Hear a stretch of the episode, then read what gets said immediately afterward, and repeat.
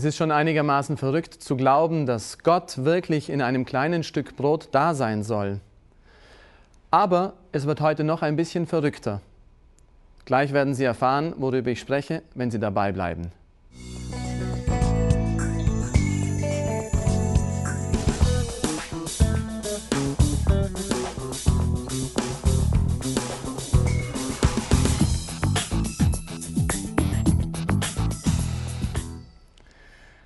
Hallo, ich bin Pater Klaus. Schön, dass Sie heute dabei sind. Die Sakramente sind der Weg, den Gott gewählt hat, um uns die Freundschaft zu ihm wieder zurückzugeben. Die Mitte aller Sakramente, dort wo Gott selber zu mir kommt, ist die Eucharistie. Und die Eucharistie wird gefeiert in der heiligen Messe im sogenannten Messopfer. Was dieses Messopfer sein soll, was die Messe bedeutet, darüber wollen wir heute ein wenig näher sprechen. Die Sünde hat unseren Weg zu Gott verschlossen, doch Gott kommt, um uns wieder zu erlösen. Dieser lange Weg der Heilsgeschichte, den haben wir betrachtet. Und dann kommt der große Moment der Erlösung. Gott selber wird Mensch und leidet für uns stellvertretend für uns. Er nimmt unsere Sünde auf sich, all die Sünden aller Menschen aller Zeiten, so sehr, dass der heilige Paulus sagt, er ist für uns selber zur Sünde geworden. Und er, der zur Sünde geworden ist, wird am Kreuz sozusagen vernichtet. Christus nimmt alle Sünde der Menschen hinweg, vernichtet sie am Kreuz und wir, jeder einzelne von uns, alle Menschen der Zukunft und der Vergangenheit sind von Gott her erlöst. Es gibt einige Bilder für diese Erlösung, für dieses Kreuzesopfer Christi, die wir im Alten Testament schon finden. Da haben wir einmal dieses Opfer, das Gott von Abraham fordert. Sie kennen die Episode Gott ruft Abraham, ihm seinen einzigen Sohn Isaak aufzuopfern. Und Abraham gehorcht. Er geht zum Berg und ist bereit, seinen Sohn für Gott zu opfern. Doch dann hält ihn der Engel auf und Abraham opfert nicht seinen Sohn, sondern einen Widder, den er dort findet. Ein anderes Bild dieses Opfers Christi ist der Auszug aus Ägypten. Wir hatten bei der Taufe bereits darüber gesprochen, der Übergang von einem Leben der Sünde, der Sklaverei, der inneren seelischen Gefangenschaft in ein neues Leben der inneren seelischen Freiheit, vorausgedeutet durch den Auszug aus Ägypten. Und das, was die Israeliten rettet vor dieser letzten Plage, die Gott schenkt, ist das Blut eines Lammes. Gott ruft die Israeliten, das Blut dieses Lammes, das sie schlachten sollen, an die Türpfosten zu streichen und in der Nacht, in der der Todesengel durch Ägypten zieht, zieht er an jedem Haus vorbei, wo er dieses Blut sieht. Das Blut eines Lammes rettet die Menschen vor dem Tod. Und so sehen wir erfüllt im Tod Jesu Christi, in seinem Leiden und Sterben, im Vergießen seines Blutes, das, was damals vorausgedeutet ist, nämlich wir sind erlöst durch das Blut Jesu Christi. Wir fragen uns, warum musste das überhaupt sein? Ist Gott in irgendeiner Weise grausam? Warum musste Christus so leiden? Warum sein Blut vergießen? Warum an einem Kreuz so elend zugrunde gehen? Hat Gott Vater gefallen an diesem Leiden? Nein, Gott ist nicht grausam. Gott hat kein Gefallen am Leiden. Gott ist die Liebe und die Gerechtigkeit. Und Gott selber hat sich in seiner Liebe dazu bereit erklärt. Ich selber werde der Gerechtigkeit gerecht werden. Ich selber werde diese Sünde wegnehmen. Ich selber werde alles dafür tun, was ich tun muss, um diese Sünde wieder gut zu machen. Doch es gibt eine böse Macht in dieser Welt, die uns Menschen von Gott wegbringt. Und wir sind immer wieder bereit, dieser Macht mehr zu folgen als Gott. Und Gott ist Gerechtigkeit. Das bedeutet, dass jedes Unheil, das angerichtet worden ist, auch wieder gut gemacht werden muss. Gott wischt unsere Schuld nicht einfach weg, sondern er liebt uns. Er möchte, dass wir bereit sind, diese Schuld auch persönlich wieder gut zu machen. Sünde bedeutet ja im letzten jedes Mal ein Mangel an Liebe zu Gott und eine übertriebene Liebe zu uns selber, zu unserem Egoismus. Und was Christus durch seinen Tod getan hat, ist, er hat genau das wieder gut gemacht, nämlich er hat Gott über alles geliebt, sogar über sich selber und war bereit, bis in den Tod zu gehen. So groß war seine Liebe zu Gott. Und so hat er unsere Sünde, diesen Mangel an Liebe, durch seinen Kreuzestod, durch seine totale Hingabe in der Liebe wieder gut gemacht. Die Gerechtigkeit war wiederhergestellt. Das Böse, das durch die gefallenen Engel in die Welt kam und dann durch unsere freie Entscheidung, war vernichtet. So sehr liebe ich Gott dich, dass ich alles für dich tue. Kann ich noch etwas anderes für dich tun? Und wir Menschen müssen sagen, nein, du kannst nichts mehr für mich tun. Du kannst nur noch bei mir bleiben. Und auch das hat er in der Eucharistie getan. Christus hat uns also erlöst. Er wollte leiden um der Liebe willen. Und nun wollte er noch eines tun, nämlich diese seine Liebe und diese seine Gerechtigkeit in der Zeit fortdauern zu lassen. Er wollte dieses Opfer, das er gebracht hat, dieses, diesen höchsten Liebesbeweis nicht einmal vollziehen, sondern er wollte, dass jeder Mensch diesen Liebesbeweis sehen kann. Dass jeder Mensch spüren und erfahren darf, wie sehr Gott ihn persönlich liebt. In seiner Zeit, an seinem Ort, in seinem Leben. Und deshalb hat Christus etwas getan, was sehr faszinierend ist. Er hat die Liturgie eingesetzt. Er hat die Sakramente gemacht.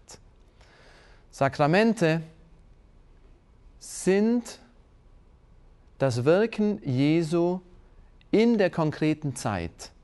Jesus, Gott, der einmal gekommen ist in einer konkreten Zeit vor 2000 Jahren, der aber in jedem Jahr und in jedem Jahrhundert und an jedem Ort dieser Welt auch da sein und wirken möchte. Ich vergleiche die Sakramente und die Liturgie ein wenig mit einer Zeitmaschine. Eine Zeitmaschine funktioniert normalerweise so, dass wir uns in die Maschine reinsetzen, geben ein bestimmtes Jahr ein, drücken auf einen Knopf und die Zeitmaschine bringt uns in diese Vergangenheit oder in die Zukunft. Die Zeitmaschine der Sakramente, wenn ich das so nennen darf, funktioniert andersrum. Wir drücken auf einen Knopf und das, was Gott in der bestimmten Zeit seines menschlichen Daseins getan hat, trägt er in meine Zeit hinein. Und so wie Jesus damals Menschen ihre Sünden vergeben hat, so vergibt er sie mir heute der gleiche Jesus auf die gleiche Art und Weise durch das Sakrament der Beichte. So wie Jesus damals Menschen mit Gott verbunden hat, so verbindet er heute die Menschen wieder mit Gott durch die Taufe. So wie Jesus damals, so tut er es durch die Sakramente, durch die Liturgie heute. Die heilige Messe, Liturgie, Sakrament der Eucharistie. Was tut denn Gott in der heiligen Messe? In der heiligen Messe gibt es zwei Teile. Der erste Teil der sogenannte Wortgottesdienst, der zweite Teil die Eucharistiefeier. Im ersten Teil tut Christus das, was er auch damals getan hat. Nämlich, wir sprechen das Schuldbekenntnis, Gott verzeiht uns unsere lässlichen Sünden. Wir lesen die Lesungen und das Evangelium. Christus spricht zu uns, so wie er damals zu den Menschen gesprochen hat. Der Priester predigt über das Evangelium, so wie Christus damals den Menschen erklärt hat, was die Schriften bedeuten. Und so können wir sehen, dass in diesem Wort Gottesdienst Christus wirklich da ist und spricht. Er spricht zu uns, er betet mit uns, er ist da, er ist einer von uns und er führt uns mit ihm gemeinsam zum Vater. In der Eucharistiefeier wird es wirklich unglaublich. Es ist eine Tiefe der Eucharistiefeier, die fast nicht auszuschöpfen ist und wir dürfen nicht oberflächlich bleiben. Da geht es nicht darum, dass wir Brot und Wein teilen und dass dann Christus gegenwärtig wird, weil wir die Nächstenliebe leben, sondern es geht um etwas viel, viel Tieferes, nämlich darum, dass in der Eucharistiefeier Christus sein Kreuzesopfer aus Liebe, das er damals vollzogen hat vor 2000 Jahren, durch diese Zeitmaschine der Liturgie in mein Jetzt hineinträgt. Wenn der Priester die Wandlungsworte spricht, wenn der Priester die Hostie hochhält und sagt, das ist mein Leib, der für euch hingegeben wird, dann vergegenwärtigt sich dieses Kreuzesopfer von damals jetzt für mich auf dem Altar. Das ist der Moment, wo das Kreuz Christi aufgerichtet wird diesmal hinter dem Schleier der Sakramente, aber wirklich gegenwärtig für mich und die Gemeinde, die da ist. Schließlich nach der Auferstehung, was hat Christus getan? Er ist seinen Jüngern erschienen. Er ist zu den einzelnen Jüngern gekommen, zu den Emaus-Jüngern, er ist dem Petrus erschienen, er ist den Zwölfen erschienen. Und so erscheint er uns im Gottesdienst, indem er in der Eucharistie dann zu uns in unser Herz kommt. Christus, der stirbt, Christus, der aufersteht, Christus, der mir erscheint. Und ganz am Ende der Eucharistiefeier gibt der Priester im Namen Gottes den Segen. Gott selber ist es, der uns segnet, so wie damals Christus seine Jünger gesegnet hat, die Hände über sie ausgebreitet hat. Und dann spricht er die gleichen Worte, geht hin in Frieden, geht und bringt den Frieden. Ihr seid jetzt die Apostel, die hinausgehen in die Welt. Geht, ihr seid gesandt. Jetzt beginnt eure Sendung. Die Eucharistiefeier ist Vergegenwärtigung des Kreuzesopfers Christi in unserer Zeit, in meiner Zeit an meinem Ort. Christus stirbt nicht von neuem. Er ist ein für allemal gestorben, aber er nimmt seinen Kreuzestod heraus aus der Zeit in die Ewigkeit hinein und aus der Ewigkeit in die Liturgie, die gefeiert wird. Das Sakrament, das gespendet wird, ist Christus selber, der die Sakramente lebt. Dieses Bewusstsein ist kein neues Bewusstsein, ist kein altes Bewusstsein, sondern das Bewusstsein der Kirche über die Jahrhunderte hinweg, so wie auch die Realpräsenz Jesu immer im Bewusstsein der Kirche war und die Mitte bildete. Auch dazu darf ich Ihnen einige Texte von den Kirchenvätern vorlesen, die alle über dieses Opfer, über diesen Opfercharakter der Eucharistie sprechen. Zum Beispiel, am Sonntag des Herrn bekennt vor euch eure Sünden, damit euer Opfer rein sei. Ihr bringt ein Opfer dar durch Christus, es soll rein sein. Origenes sagt, die Altäre der Christen werden durch das Opfer des Blutes Christi getränkt. Christus vergießt wirklich sein Blut aus Liebe und aus Gerechtigkeit. Der Kelch, der zu seinem Gedächtnis geopfert ist, so sagt der heilige Cyprian. Gregor von Nyssa so war der Leib auf unbeschreibliche und unsichtbare Weise geopfert worden.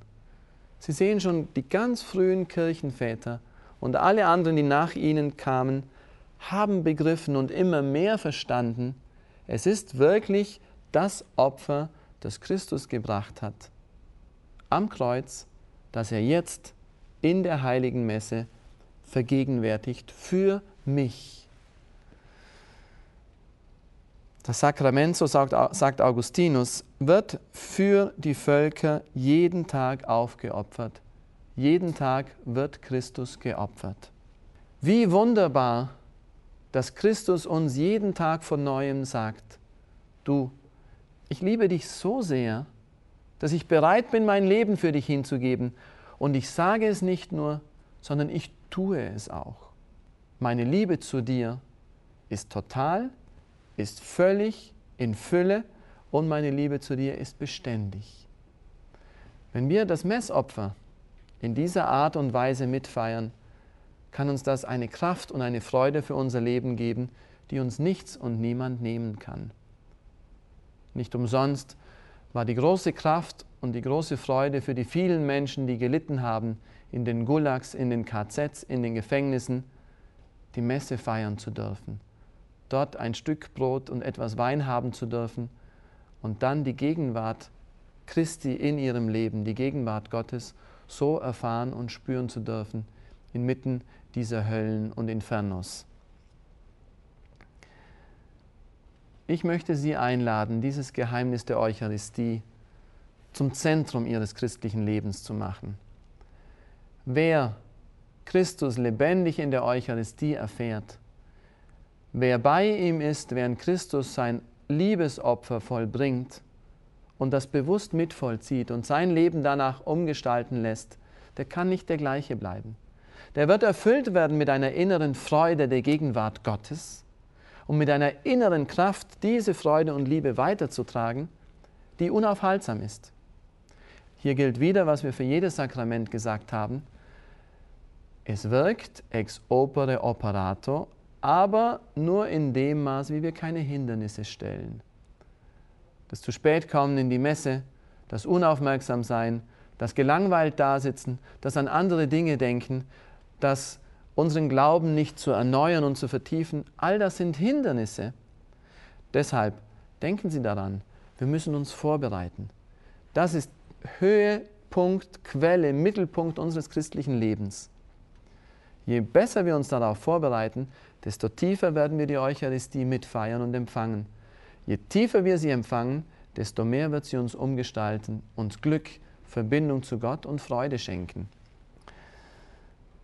Lassen Sie sich von Christus seine Liebe beweisen. Gehen Sie zu ihm in die Messe. Finden Sie ihn hinter dem Schleier dieser sakramentalen Formen. Und dann ahmen Sie diese Liebe im Alltag nach.